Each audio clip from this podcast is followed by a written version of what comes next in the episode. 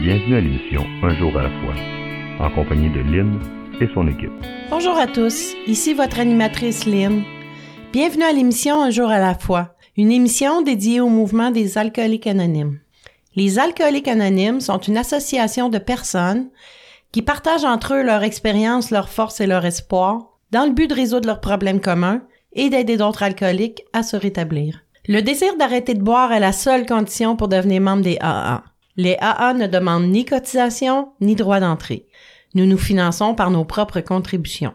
Les AA ne sont associés à aucune secte, confession religieuse ou politique, à aucun organisme ou établissement. Ils ne désirent s'engager dans aucune controverse. Ils n'endossent et ne contestent aucune cause. Notre but premier est de demeurer abstinent et d'aider d'autres alcooliques à le devenir. Nous recevons donc aujourd'hui, comme à chaque semaine, une invitée membre de cette fraternité qui vient nous parler de sa vie, des difficultés de son passé et de son expérience actuelle de relèvement. Alors, bonjour Héloïse. Allô? Je te laisse la parole. Merci.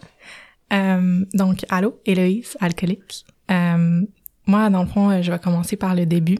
Euh, j'ai toujours eu en tête que j'ai toujours été dépendante. Euh, j'ai pas toujours euh, été en train de boire de l'alcool, mais j'ai toujours eu une tendance de dépendance. Quand j'étais euh, quand j'étais jeune, au primaire, euh, quand j'étais jeune, je j'étais dépendante à mon imagination. Quand j'étais à la maison, ça criait euh, de tous les bords. Mes parents se sont séparés quand j'avais un an et demi. Puis même là, euh, ça criait encore, mais au téléphone. Puis euh, ça mettait la faute sur les enfants parce que ben les enfants, ils avaient oublié leur sac chez papa ou maman, puis ben là, papa ou maman devaient aller le chercher, puis voir l'autre parent, puis ça leur tentait pas de voir l'autre parent. Puis là, c'était la faute des enfants. Sinon, tu sais, c'était la faute des enfants d'avoir dit aux deux qu'ils voulaient qu'ils viennent à leur euh, à leur euh, récital de, de piano. Donc, euh, quand j'étais à la maison, j'étais dans ma chambre ou, ou dans le salon, puis j'étais toujours dans ma tête. Euh, j'étais toujours en train de m'imaginer des mondes où il y avait pas de chicane, où c'était comme la paix. Euh, puis j'avais pas non plus euh, une très belle euh, une très belle enfance à l'école. Euh, je me suis fait intimider. Euh, euh, dès la maternelle, il y a une petite fille qui arrive qui va dire à tout mon groupe Ah, ne soyez pas amis avec Héloïse, tu sais, est pas fine. Puis euh, après ça, tu sais, j'ai grandi dans une petite école, donc tous les enfants, tu sais, euh, ils m'aimaient pas pour le reste de mes six autres années à ce- cette école-là. Donc j'étais assise dans le coin de la cour à m'imaginer des mondes fantastiques. Puis euh, quand je suis arrivée en quatrième année, euh, il s'est passé un événement traumatique. Puis euh, pour la première fois, euh, je me suis fait mal. Puis c'est arrivé une seule fois à ce moment-là, puis j'ai continué. Puis tu sais, dans ces moments-là, je réalisais comme. Comme dans un monde d'enfants, tu réalises pas qu'est-ce qui se passe, tu réalises pas qu'est-ce que tu viens de faire en ayant pris le ciseau. Euh, J'étais arrivée au secondaire, puis je me suis dit, hey, ça va être différent cette fois-là. Je vais aller me faire des amis, tu sais. Puis euh, après deux mois, encore une fois, je me fais intimider. Puis cette fois-là, tu sais, je suis arrivée dans une école où je devais parler en anglais, mais moi je parlais pas anglais, donc le monde il riait de mon accent. Puis ça, ça faisait que je voulais comme pas parler en classe, puis encore une fois, tu sais, chez nous ça allait pas bien. Puis moi je me sentais mal à l'intérieur, puis je me disais comme, tu sais, je, je me ferai jamais accepter. Puis il y a seulement dans ma tête que c'est comme la paix, c'est comme un endroit calme. Donc, tu sais, je m'enfuyais déjà de la réalité à ce moment-là. J'étais dépendante de mon imagination.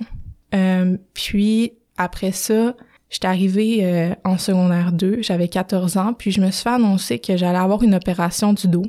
Puis, euh, ça m'a pas dérangé. Tu sais, c'est stressant de faire dire que tu vas te faire euh, mettre des barres de métal dans la colonne puis tu pourrais mourir, tu pourrais être paralysé.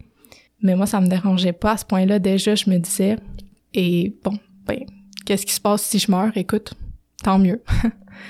Euh, parce que la vie, euh, c'était déjà pas vraiment euh, intéressant pour moi à l'âge de 14 ans. Donc, euh, donc c'est ça. Je me suis fait, euh, je me suis fait opérer de la colonne. Puis pour la première fois, quand je me suis réveillée de cette opération-là, j'ai comme ressenti cette paix-là qui était dans ma tête, mais cette fois-là était, était comme réelle, était vraiment là. Puis c'est vraiment à ce moment-là que j'ai réalisé tout le stress, tout, tout ce qui se passait là, comme j'avais pas encore réalisé que ça allait pas bien. Moi dans ma tête, ça allait bien. Mais quand je me suis réveillée de cette opération-là sur les drogues, j'ai vraiment fait oh mon dieu, c'était donc c'était donc plate. Tu sais, c'était il se passait donc de choses avant. Puis euh, je suis retournée chez nous, puis euh, tu sais j'ai j'ai réappris à marcher, j'ai réappris à faire tout qu'est-ce que j'ai réappris à faire tout qu'est-ce qui euh, qui avait besoin de de faire après l'opération. Puis euh, quand j'ai dû arrêter la médication, comme soudainement j'ai eu un manque. Et puis euh, et puis là ça allait plus. J'étais retournée à l'école, puis tu sais c'est ça m'a pas ça m'a pas dérangé autant que que, que, que ça m'a dérangé plus tard de manquer de cette médication là. Euh, mais quand je suis retournée à l'école, je suis je suis comme tombée dans euh, dans arrêter de manger. J'ai complètement arrêté de me nourrir, puis ça c'était ma nouvelle dépendance. C'était comme c'était comme euphorique pour moi de de de d'être sur le point de m'évanouir. C'était comme c'était c'était comme une drogue dans le fond. Puis euh, dans le fond, j'ai commencé tu sais mon trouble alimentaire comme ça après l'opération parce que tu sais je pouvais plus faire de sport. Puis j'avais peur que j'allais prendre du poids. Fait que c'est pour ça que j'ai commencé à arrêter de me nourrir. Euh, puis à l'école, tu sais, ça, ça, ça allait pas vraiment mieux. J'avais quelques amis, mais encore une fois, à l'école, j'étais dans mon imagination sur l'heure du midi, puis je mangeais pas, donc euh, j'étais assise dans un coin tout seul pendant que le reste des, de mes amis, ils mangeaient. Puis j'arrivais à la maison, puis ça criait encore. Puis à ce moment-là, j'ai commencé à écrire. Puis écrire, ça a été une autre de mes dépendances. Je faisais ça en classe, je faisais ça à tous les moments parce que j'étais même plus capable d'écouter en classe parce que ma tête a, pensé à tout ce qui allait pas. Le prof en avant, là, ça, ma vie allait pas assez bien pour que je l'écoute. euh, puis après ça, rendu en secondaire 4, là, la pente, elle a descendu totalement. Tu sais, j'avais j'avais bu un peu du vin à ma mère, j'avais bu un peu de la bière à mon frère puis du champagne à mon père, puis j'aimais pas ça. Moi, j'ai pas aimé le goût au début là, j'ai pas euh, j'ai pas tripé, mais dès la première fois là, peut-être que j'avais 7 8 ans quand j'ai goûté à quelque chose pour la première fois, je me suis dit un jour là, je vais aimer ça. Un jour, je vais boire ça tous les jours. Parce que je savais l'effet là. Tu je voyais mes parents là qui étaient comme plus heureux là, puis comme tu sais soudainement, oh, on a tu sais ça il y a tout, tout va bien. Fait que dès la première fois, je me suis dit ben oui, moi je vais aimer ça. Puis dès mon premier party aussi au secondaire, j'ai été saoule, tu sais jusqu'à jusqu'à m'évanouir là. J'ai pas arrêté. Dès la première fois que tu sais j'ai j'ai vraiment bu pour boire, j'ai pas arrêté. Puis ça n'a jamais été différent de ça après après. Puis en secondaire 4, euh, ma relation avec mes parents était totalement détruite.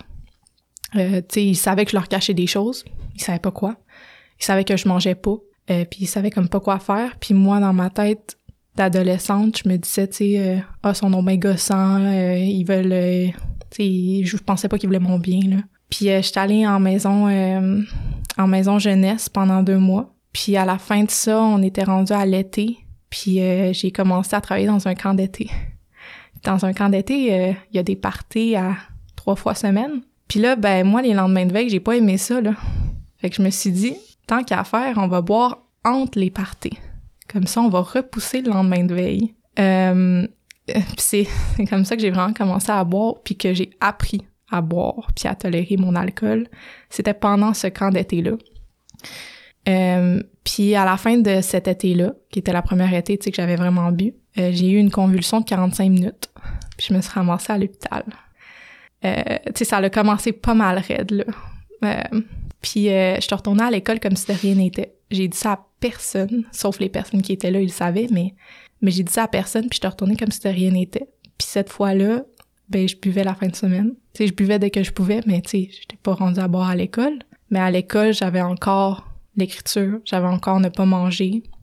Puis, euh, Puis ça, ça a duré pendant à peu près un an jusqu'à l'été d'après où j'ai décidé de retourner au camp d'été parce que, ben, je voulais, je voulais boire. Puis c'était, une bonne excuse parce que mes parents, ils me laissaient même faire des parties chez nous parce qu'ils voyaient, que j'avais une belle gang puis ils savaient que j'avais jamais eu vraiment de gang d'amis. Fait que c'était comme mon excuse, là. Ah, ça a duré deux semaines. euh, puis euh, j'ai dû arrêter le camp d'été parce que, parce que là, euh, la mutilation a commencé. Puis les cités ont commencé. Puis euh, j'ai essayé de m'enlever la vie cet été-là. J'ai passé deux semaines euh, à l'hôpital. Euh, puis après ça, je commençais le cégep. Tu sais, je commençais une nouvelle école. Je quittais mes amis. Et moi, je me suis dit, c'est un nouveau départ.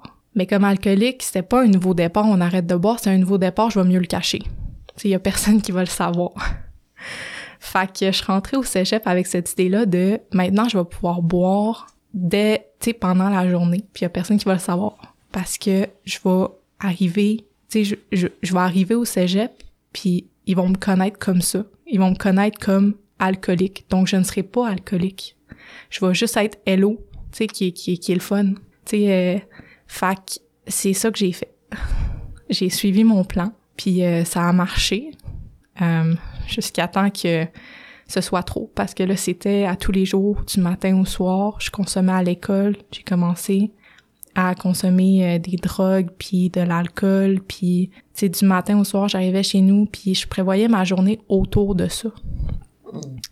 Puis euh, quand j'arrivais chez nous je consommais puis quand je me réveillais je consommais. Puis j'ai réussi à passer toutes mes cours comme ça. Puis j'ai réussi à le cacher à à mes parents jusqu'à l'hiver. Puis à l'hiver là ça l'a comme tourné en vrai un peu quand je suis allée, euh, j'ai, j'ai fait un voyage au Mexique euh, avec euh, avec ma mère là. Puis euh, dans ce voyage-là, elle a comme commencé un peu à voir que je, je buvais pendant la journée parce que je pouvais pas m'arrêter. euh, je pouvais pas m'arrêter juste de même, tu sais. Mhm. On va s'arrêter pour une pause publicitaire, Héloïse, puis euh, on va revenir tout de suite après. Merci beaucoup. Ce dont je me souviens le plus souvent, c'est la solitude que je ressentais. L'isolement au milieu du monde. À la fin, je trouvais plus de plaisir à boire. Depuis que j'ai commencé à assister aux réunions des AA, je me sens revivre. Et c'est peut-être ce que j'ai vécu de plus important. Je m'aime réellement moi-même. Et c'est très bon. Les AA sont comme un miracle dans ma vie. Les alcooliques anonymes, ça fonctionne. Cherchez-nous dans l'annuaire téléphonique, dans votre journal ou sur aa.org.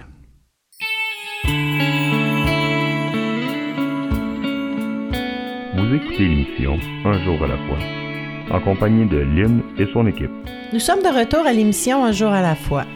Voici maintenant un court texte inspiré de la littérature AA, aujourd'hui tiré du gros livre. Cette lecture a été choisie par Héloïse. Je vais vous en faire la lecture tout de suite. Si nous sommes sérieux et appliqués dans les efforts que demande cette phase de notre évolution, nous serons étonnés des résultats, même après n'avoir parcouru que la moitié du chemin. Nous connaîtrons une nouvelle liberté et un nouveau bonheur. Nous ne regretterons pas plus le passé que nous ne voudrons l'oublier. Nous comprendrons le sens du mot sérénité et nous connaîtrons la paix. Si profonde qu'a été notre déchéance, nous verrons comment notre expérience peut profiter aux autres. Nous perdrons le sentiment d'être inutiles et cesserons de nous apitoyer sur notre sort. Mettant nos propres intérêts de côté, nous nous intéresserons davantage à nos semblables. Nous ne serons plus tournés exclusivement vers nous-mêmes. Désormais, nous envisagerons la vie d'une façon différente. La crainte des gens et de l'insécurité financière disparaîtra. Notre intuition nous dictera notre conduite dans des situations qui, auparavant, nous déroutaient. Soudain, nous constaterons que Dieu fait pour nous ce que nous ne pouvions pas faire pour nous-mêmes. Est-ce que ce sont là des promesses extravagantes? Nous ne le croyons pas. Ces promesses se réalisent parmi nous parfois rapidement, parfois lentement, mais elles se matérialisent toujours si nous travaillons dans ce sens. Et merci pour cette belle lecture, Héloïse. Je te cède la parole. Merci. Euh, oui, j'adore, j'adore cette lecture-là. Euh, donc, euh, donc c'est ça. J'étais arrivée, euh, j'étais arrivée au cégep, puis, puis à ce moment-là, j'ai vraiment commencé à boire. Euh, du matin au soir, je prévoyais ma journée par rapport à ça. Tu sais, je prévoyais mes cours, j'ai prévu mon horaire par rapport à ça. Euh, puis mes devoirs, bien sûr, à ce moment-là, euh, je les faisais pas. Euh, tu sais, je, je, prévoyais mes moments à l'école où j'allais pouvoir me ressourcer, en quelque sorte, avant d'aller à mon autre cours. Puis je me souviens, ma, ma session à l'hiver, avant de commencer, je suis je suis partie en, voyage au Mexique avec ma mère, voir mes grands-parents. Puis à ce moment-là, tu sais, je pouvais pas juste arrêter de boire. Donc, j'avais besoin de me trouver une manière de boire là-bas. Puis, euh, ma mère, elle savait pas, là, tu sais, euh, ma consommation. Fait qu'elle était comme, ah, tu veux-tu, tu sais, des, des, petits cocktails, on va les acheter euh, à l'épicerie. Puis, elle pensait que j'allais, boire ça le soir. Puis, à un moment donné, elle m'a catché en train de boire ça à 10 h du matin. Puis là, elle était genre, voyons, qu'est-ce que tu fais? Puis euh, j'ai dit Ah, euh, ben tu sais, euh, on, on, jasait, il y avait comme plusieurs personnes à cet endroit-là. Donc j'étais comme Ah, ben tu sais, je pensais que c'était un bon moment. Puis elle était comme C'est pas un bon moment. Fait que arrête. Puis là, j'étais comme OK. Tu sais, ça, ça s'est juste fini de même. Mais ça a comme été un peu le début que mes parents ont réalisé qu'il se passait de quoi, là. Puis cet hiver-là, je me souviens, j'avais un cours de santé mentale, puis une journée, on parlait de la dépendance justement dans mon cours. Et moi, j'étais là, mais tu sais, j'étais pas là. Euh, j'étais en consommation. Puis euh, la prof, euh, elle nous regarde, tu sais, puis là, pendant, tu sais, elle nous regarde un par un, puis tu sais, elle me regarde moi aussi. Puis là, elle arrive, elle dit peut-être que s'il y en a d'entre vous en ce moment qui sont sous la consommation, je le sais. J'ai capoté. À ce moment-là, là, j'ai j'ai capoté, je voulais m'enfuir, là. Je, je pensais qu'elle le savait. J'étais certaine qu'elle me, qu'elle me parlait de loin. Euh, mais euh, ça n'avait pas rapport. Ça n'avait absolument pas rapport. Euh, puis c'est à ce moment-là que j'ai un peu commencé à... Tu sais, j'avais un psychologue, j'ai commencé à y parler, tu sais, j'ai fait... Tu sais, je bois quand même souvent, je consomme aussi des drogues. Je, je sais qu'on parlait de ma mutilation, on parlait de mes idées suicidaires, mais on parlait pas de ma consommation. Puis j'ai comme amené ça au sujet, puis elle trouvait ça intéressant parce qu'elle savait pas. Puis elle m'a dit, tu sais, penses-tu que tu voudrais commencer à regarder euh, des, des, thérapies ou des, des, choses comme ça pour euh, ou parler à quelqu'un euh, qui connaît mieux ça? Parce que c'était pas sa, son expertise. Puis à ce moment-là, j'étais comme non, c'est pas. j'étais, j'étais comme pas rendue là. Je, je voulais pas admettre qu'il y avait un problème avec ça parce que ben ça, réglait le reste de mes problèmes, bien sûr. Euh, donc, euh, cet hiver-là, euh, j'ai essayé de m'enlever la vie pour une deuxième fois. puis à la fin de l'hiver, j'ai comme eu un signe de ma puissance supérieure. Un de mes amis, il, vient nous voir au cégep parce que je m'avais fait quand même une belle gang d'amis à ce moment-là. il vient nous voir puis il nous dit J'ai comme un, un gig d'acting, on va aller faire une vidéo promotionnelle pour un centre, dans le fond. J'étais encore sous la consommation, j'ai pas vraiment compris, j'ai juste dit Je vais suivre le groupe. Donc là, je me ramasse là, un lundi soir, je me souviens très bien. c'est un centre d'addiction, c'est un centre de dépendance pour les jeunes. Donc euh, moi, j'ai, j'ai la consommation dans mon sac d'école. Mon sac d'école, il était collé à moi, je ne voulais pas bouger. Là, Puis, euh, tu sais, il y avait des intervenants. Puis moi, je me suis dit, ah, il n'y a pas de problème, ils vont nous filmer en train qu'on va, rire euh, en regardant le mur, là, tu sais, il n'y aura pas de problème. Puis je m'en vais dans deux heures. Mais non, ils nous ont parlé de c'était quoi la dépendance, puis que ça affectait les jeunes.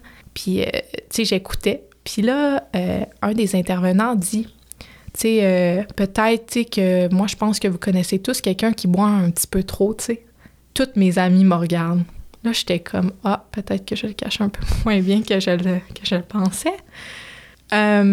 puis à la fin de cette rencontre-là, je texte mon ami, puis là, je dis, hé, là, ça va pas. Là, faut que j'ai consommé. Puis je suis dans un centre d'addiction. Genre, c'est quoi qui se passe, là? Tu sais, c'est un signe, là. Il se passe quelque chose. Puis là, mon ami, elle me dit, mais c'est quoi la pire affaire qui pourrait arriver si tu vas parler à un des intervenants?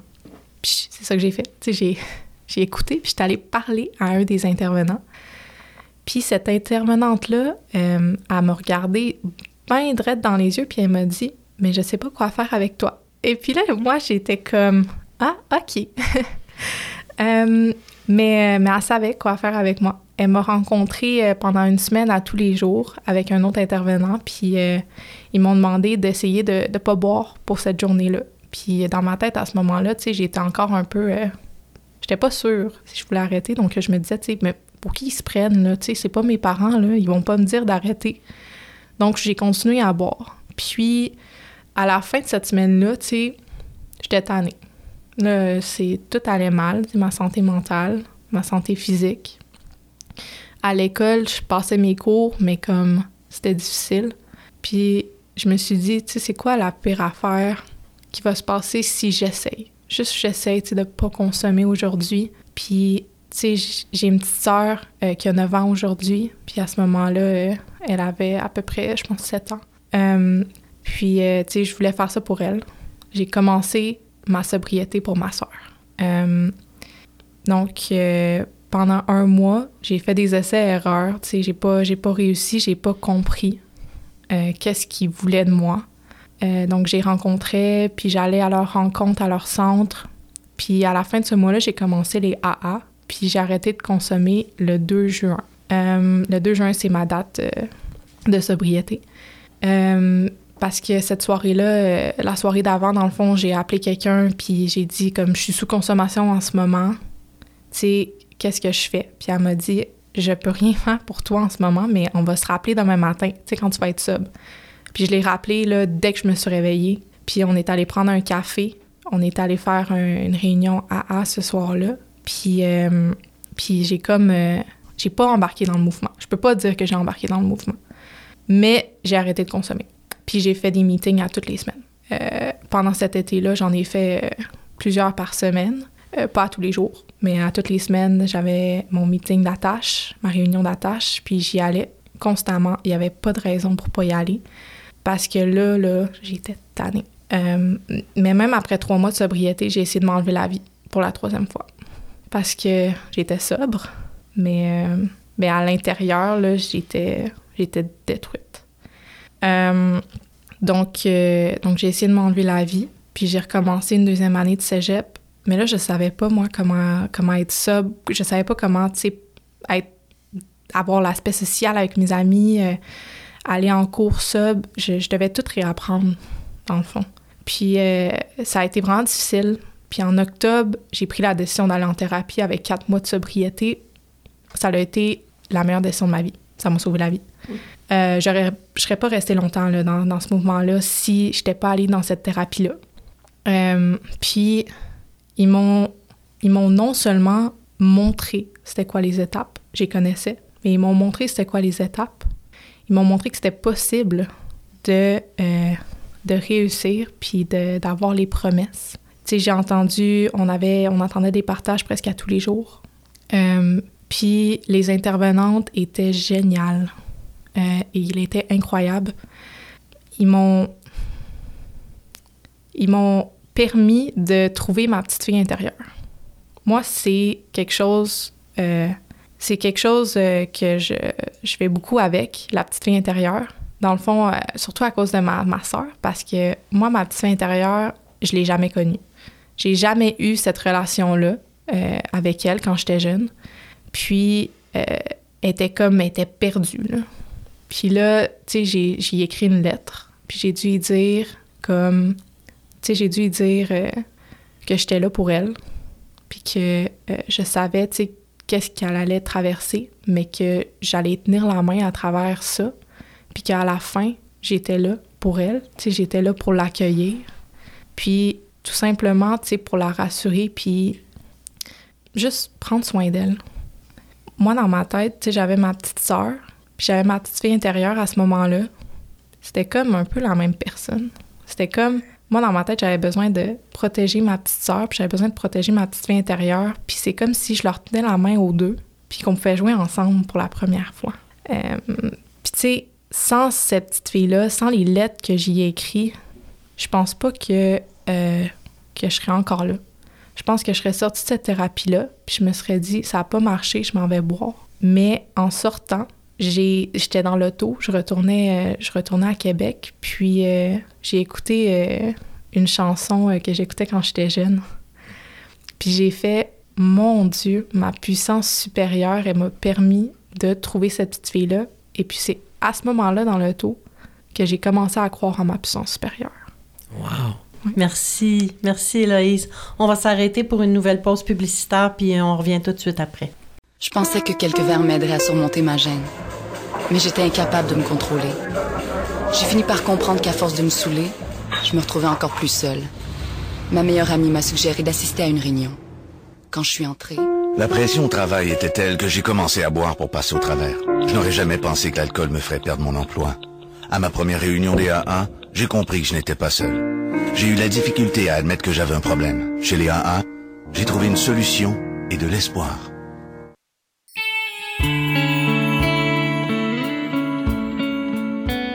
Écoutez l'émission Un jour à la fois, en compagnie de Lynn et son équipe. Nous sommes de retour à l'émission Un jour à la fois.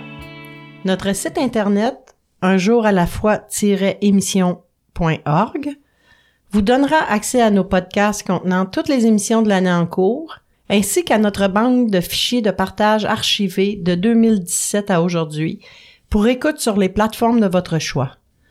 On peut aussi y trouver les diverses heures de diffusion de nos collaborateurs radio et une adresse courriel pour toute question ou commentaire, et peut-être même venir nous visiter en studio pour y partager votre histoire personnelle de rétablissement. On peut également accéder au site de l'émission via le site de la région Montréal-Montérégie, aa87.org. Alors, on va poursuivre euh, ton beau message, Héloïse. Euh, tu peux y aller. Je te cède la parole. OK, merci. Euh, donc, donc c'est ça. j'ai comme ma puissance supérieure à moi. Cette thérapie-là, j'ai jamais cru en Dieu. parce que s'il y avait un Dieu, pourquoi est-ce que je devais, pourquoi est-ce que j'ai dû passer à travers tout ça? Pourquoi est-ce que Dieu aurait pensé que, que, que moi, Héloïse, j'avais la force de passer à travers ça? Ça faisait pas de sens dans ma tête. Mais, mais la thérapie à laquelle je suis allée était dans la forêt.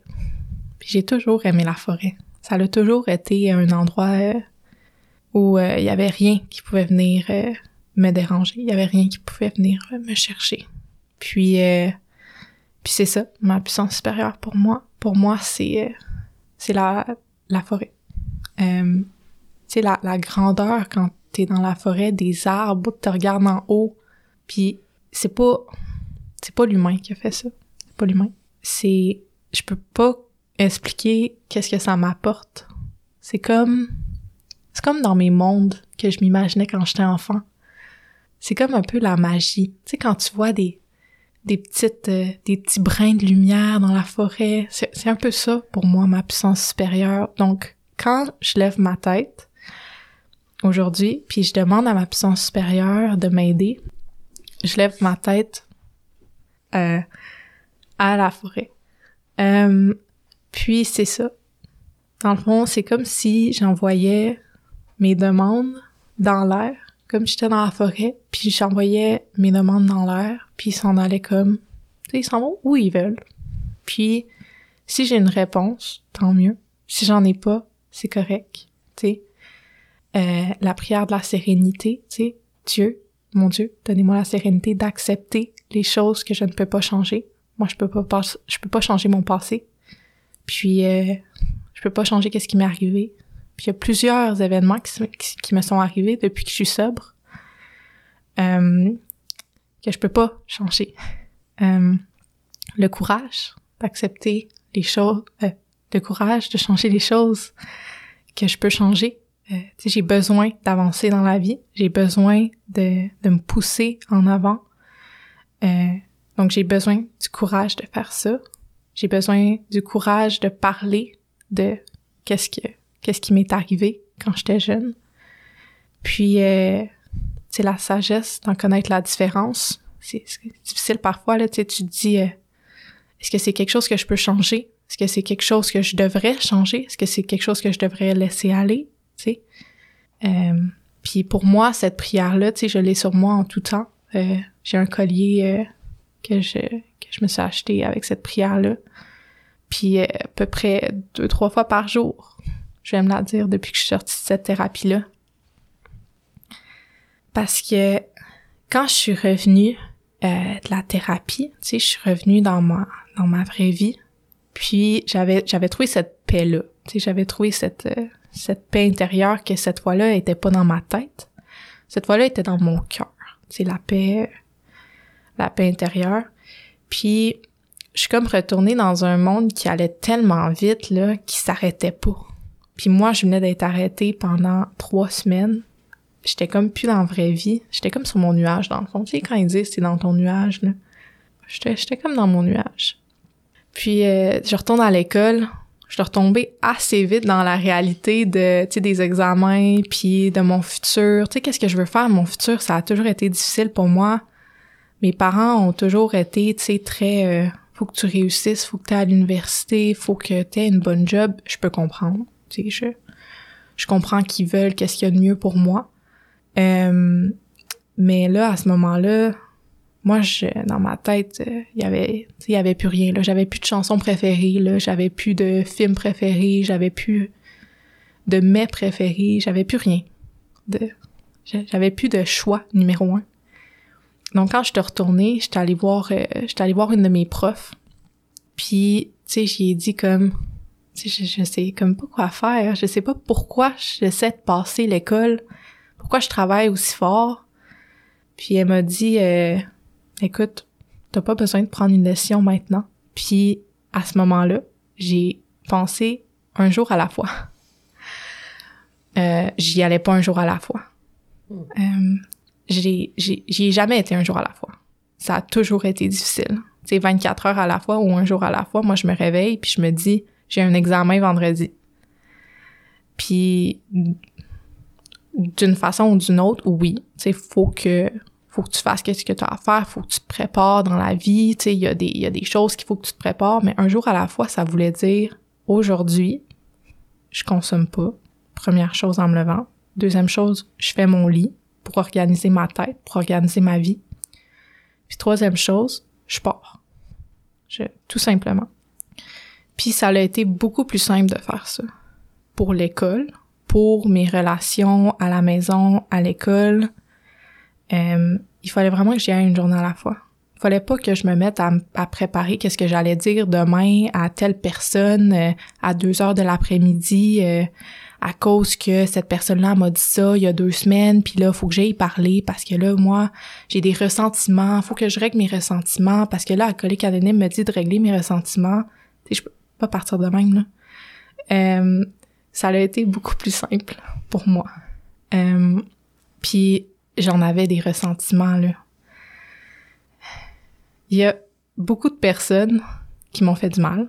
Et moi, j'ai fait du mal à beaucoup de personnes. Donc, je m'en voulais à moi aussi. Puis quand je suis revenue de thérapie, puis je suis allée dans les salles d'alcooliques anonymes, c'est la première chose que j'ai travaillé dessus. Le ressentiment envers moi-même. Parce que, parce que c'était une grosse partie de la raison pourquoi j'avais essayé de m'enlever la vie. Parce que je m'en voulais.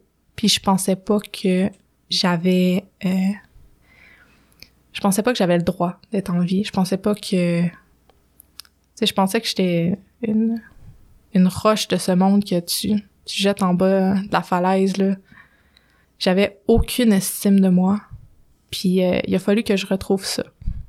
Parce que à ce moment-là, j'étais encore ça pour ma sœur.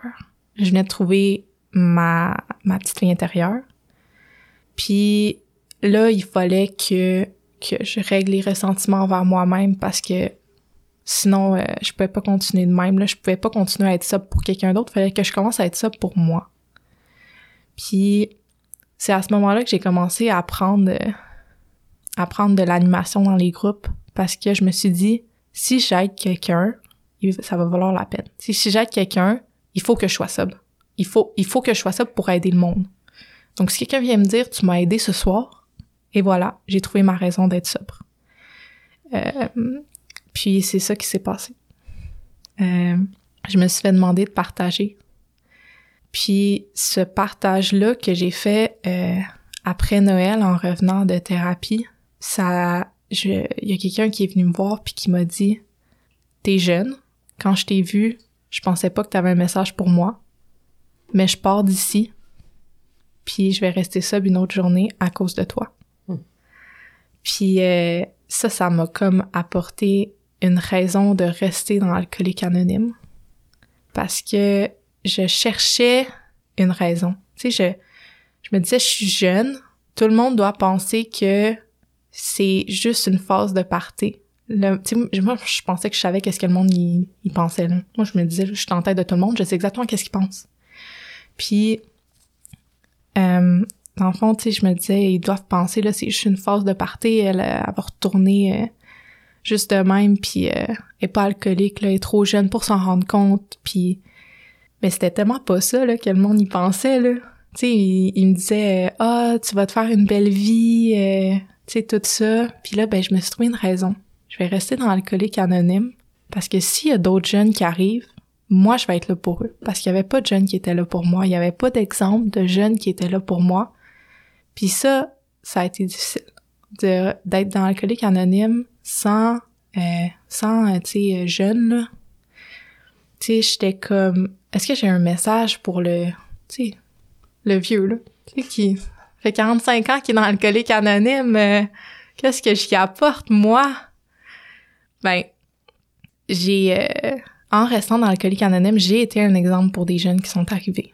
Puis j'étais contente que eux aient pas à se à, à se dire ça que tu sais que j'ai qu'ils ont pas leur place tu sais moi je pense que le plus jeune que t'arrêtes que que tu sois alcoolique ou pas mais que tu sais t'as, des problèmes avec l'alcool ça veut pas dire que t'es nécessairement alcoolique mais c'est si tu utilises l'alcool pour si tu utilises l'alcool tu sais pour régler tes problèmes là je pense que t'as ta place, moi, dans le colique anonyme.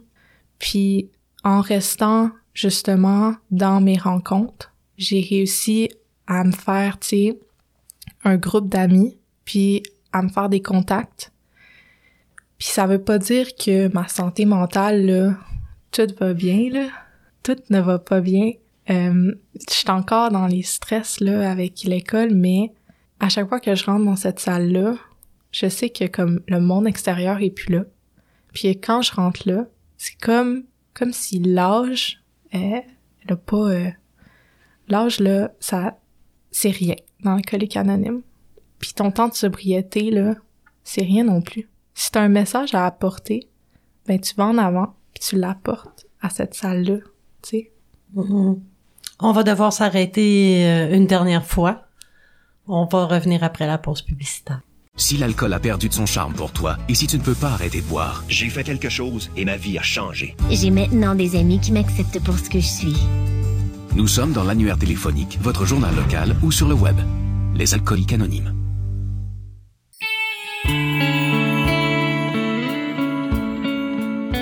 Vous écoutez l'émission Un jour à la fois, en compagnie de Lynn et son équipe.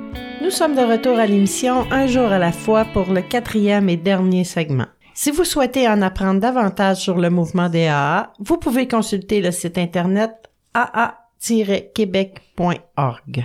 Vous y trouverez par exemple le numéro de, de la ligne d'aide de votre région. Si vous ressentez le besoin de parler, n'hésitez pas. Il y a quelqu'un pour vous écouter de 9h à 22h, 7 jours sur 7. Vous trouverez aussi la liste des réunions près de chez vous, sur Zoom, au téléphone et une foule de réponses sur la structure des AA. Alors, euh, j'ai hâte d'entendre la suite et la fin de ton message, Héloïse. Alors, euh, je te, laisse la parole. Euh, donc, donc c'est ça. Euh, pour moi, les AA, ça m'a, ça m'a apporté beaucoup. Euh, ben de un, ça m'a sauvé la vie parce que même si je pense pas que la raison pourquoi j'ai essayé de m'enlever la vie était ma consommation, la consommation m'a aidé à me rendre là. La consommation m'a aidé à penser que c'était une bonne idée et m'a aidé à oublier les raisons pourquoi je devrais être en vie.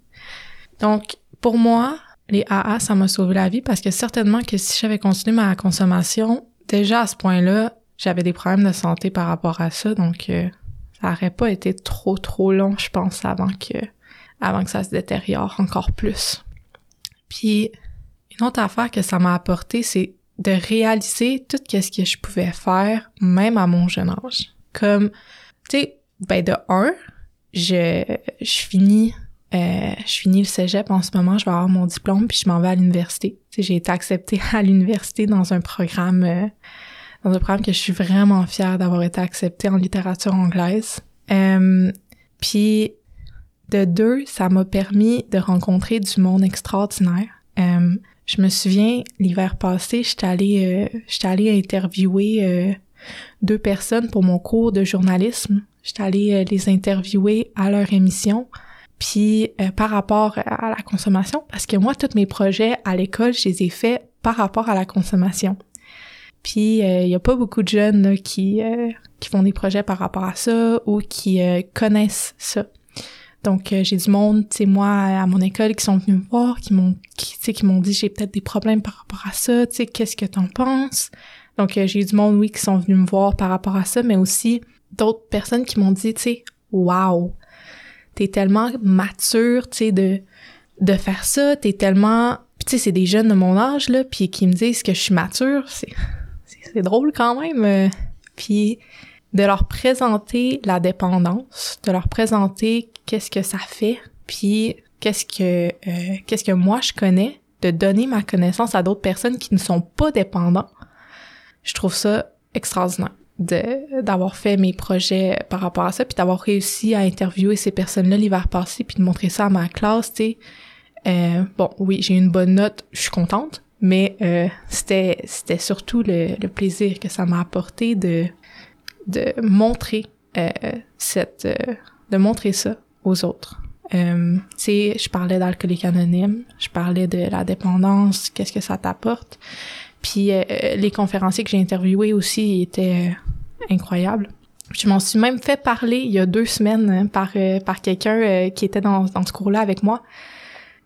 Puis de voir que ça reste dans la mémoire du monde, puis que j'impacte du monde qui sont hors de Alcoolique Anonyme, c'est euh, c'est une des joies que Alcoolique Anonyme justement m'a apporté. Puis euh, j'ai réussi à vivre des expériences que y a pas beaucoup de monde qui vivent. Que tu sois dans Alcoolique Anonyme ou pas là, aller travailler à Walt Disney pendant trois mois, c'est quand même très cool. Puis moi j'ai réussi à faire ça. J'étais allée travailler à Walt Disney pendant trois mois. J'étais allée rencontrer euh, Peter Pan. Tu sais, ça a été une expérience de vie. Ça a été incroyable de pouvoir voir ça, tu sais. Puis j'ai fait des alcooliques anonymes aux États-Unis. C'est la même chose. C'est le même programme, c'est les mêmes personnes. J'ai pris mon jeton de un an justement en Floride euh, parce que j'ai eu un an le, le 2 le 2 juin passé. Puis j'étais en Floride à ce moment-là. Euh, puis au début, tu sais, j'étais triste, j'étais comme mais là j'aurais pas ma gang, j'aurais pas ma réunion d'alcoolique anonyme qui va me donner mon jeton. Puis euh, finalement, euh, je suis vraiment contente de l'avoir pris là-bas. Puis parfois, quand je rentre dans ces salles-là, je réalise à quel point je suis égoïste. Mais je suis égoïste dans mon rétablissement parce que j'ai eu des personnes là qui sont qui étaient dans ma vie que que, que j'ai laissé de côté à cause de mon rétablissement parce que c'était pas des bonnes personnes pour mon rétablissement. Euh, c'était des personnes tu sais qui me disaient euh, ah euh, si tu recommences à boire euh, en tout cas moi je te sors de ma vie puis je te parle plus jamais ou tu sais c'était pas des personnes qui allaient m'aider là si je retombais. Puis des personnes tu sais qui qui m'offraient des, des des choses à boire même si je leur disais ben non euh, je ne bois pas moi. Puis j'ai fait le ménage. Puis j'ai gardé le monde qui me tu sais que je leur disais je bois pas. Puis ils me disaient ah ok pas de problème tu veux-tu du jus d'orange tu sais ce genre de monde là là qui eux autres, ça leur dérange pas. Ou le genre de monde qui vont te demander, c'est donc ben cool, tu sais, parle-moi-en. Tu sais, ce genre de monde-là, moi, ça m'impressionne. C'est pas du monde qui ont un programme dans leur vie, mais c'est du monde qui en ont pas nécessairement besoin, qui sont comme déjà en paix intérieure. Ce monde-là me fascine. Tu sais, sont, sont comme, sont comme en paix.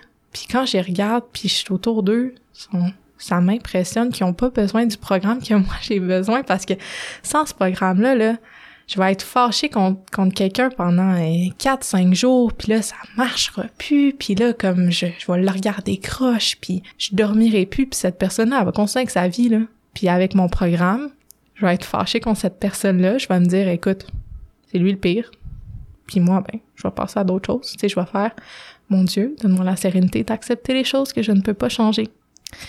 Puis à cause de ça, tu sais, euh, je dirais pas que j'ai des problèmes de colère, mais Mais quand je me fâche, je me fâche facilement et rapidement. Euh, mes émotions sont, sont souvent euh, hors de contrôle, puis j'ai besoin de ma puissance supérieure. J'utilise ma puissance supérieure pour réguler mes émotions. C'est un peu étrange à dire, mais quand je ressens des émotions euh, de colère, des émotions de tristesse, euh, de nostalgie par rapport à ma consommation, parce que, tu sais, parfois, euh, sans que je le veuille, je vais penser, ah, c'était donc bien le fun, tu sais, cette, cette soirée-là, quand j'ai bu avec ces personnes-là. Immédiatement, je dois me reprendre, me faire non, non, non, non, non, non, non. Ça se passera pas de même.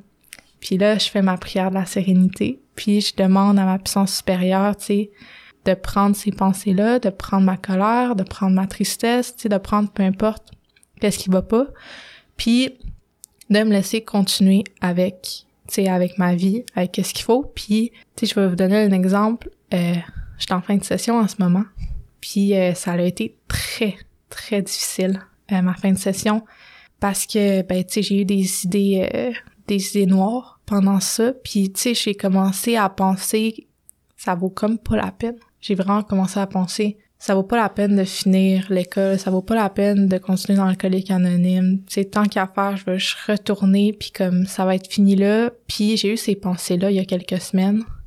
Puis j'ai oublié que ma puissance supérieure elle existait. J'ai euh, ma puissance supérieure, euh, je sais pas, elle était passée où dans ma tête, mais elle existait plus. Puis je me suis ramassée dans l'hôpital. Euh, puis à l'hôpital, j'ai j'ai parlé à ma puissance supérieure, puis euh, j'ai demandé de revenir dans ma vie. Tu sais, j'ai demandé pardon, puis j'ai demandé de revenir dans ma vie. Euh, j'ai recommencé à faire mes lectures, puis j'ai lu les douze promesses. Puis quand j'ai lu les douze promesses à l'hôpital, j'ai regardé ça, j'ai fait « Oh mon Dieu, il y a donc ben beaucoup de ces promesses-là qui se sont passées depuis que je suis sobre. » c'est pour ça que je les aime autant. C'est parce que c'est tellement vrai. Je j'ai perdu pendant ma consommation, c'était moi la plus importante, puis j'étais égoïste de cette manière-là. Puis c'était la, faute de mes parents, pourquoi on s'entendait pas bien. Puis c'était la faute de quelqu'un d'autre, pourquoi je buvais. Puis c'était jamais de ma faute. Puis c'était moi qui allais pas bien, fait que pourquoi est-ce que le monde n'y réalisait pas que moi j'allais pas bien? Puis ben maintenant, je sais, tu sais maintenant je suis capable de voir que tu sais les autres ils continuent leur vie, c'est pas de leur faute, c'est moi, ma tête qui va pas bien, c'est moi qui dois faire euh, mes étapes. C'est moi qui dois faire ma dixième à tous les jours, ma douzième, tu sais. Moi, quand je parle à ma puissance supérieure, je dis que je fais ma 1, 2, 3, ma 6 et 7, puis ma 10, 11, 12. Tu peux tout faire ça.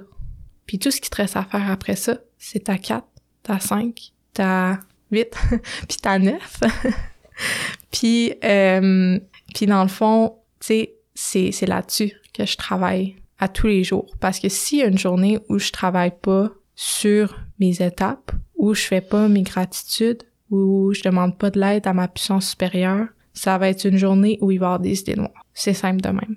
Je peux pas laisser de la place comme ça. Faut que je prenne toute ma place dans ma tête puis dans mon cœur parce que sinon, il y a le côté noir qui va revenir juste de même. Puis c'est comme du travail que j'ai à faire à tous les jours parce que je me connais. Puis je sais à travers quoi j'ai passé. Puis j'ai fait la paix avec ça, puis j'ai pardonné à moi-même, j'ai pardonné aux personnes qui m'ont fait du mal. Puis si un jour je recommence à avoir des ressentiments envers eux, je peux pas. Je, je, je peux pas recommencer à avoir des ressentiments avec eux. Sinon, je vais juste repartir en vrille, tu sais. Je vais juste repartir dans mes ressentiments, je vais repartir dans mes émotions. Je dis pas que les émotions, c'est pas bon, mais il y en a qui sont pas bonnes sais, la colère, ça peut être bon, la peur, ça peut être bon, la tristesse, ça peut être bon. Mais moi, quand ces émotions-là arrivent par rapport à ma consommation, par rapport à qu'est-ce qui m'est arrivé, il faut que je les arrête. Il faut que je demande de l'aide à ma puissance supérieure, il faut que je fasse mes étapes. Tu sais, je peux pas ne pas avoir alcoolique anonyme, je peux pas ne pas avoir mon programme parce que je continuerai pas loin sans ça. Donc, euh, je suis, euh, j'ai beaucoup de gratitude envers Alcoolique Anonyme puis toutes les personnes euh, qui m'ont qui m'ont aidé par rapport, euh, par rapport à ça. Merci Héloïse, quel beau message. Hmm. Tu nous finis ça avec la gratitude, c'est important la gratitude. Quand on est dans gratitude, euh, c'est sûr qu'on a un cœur plein d'amour.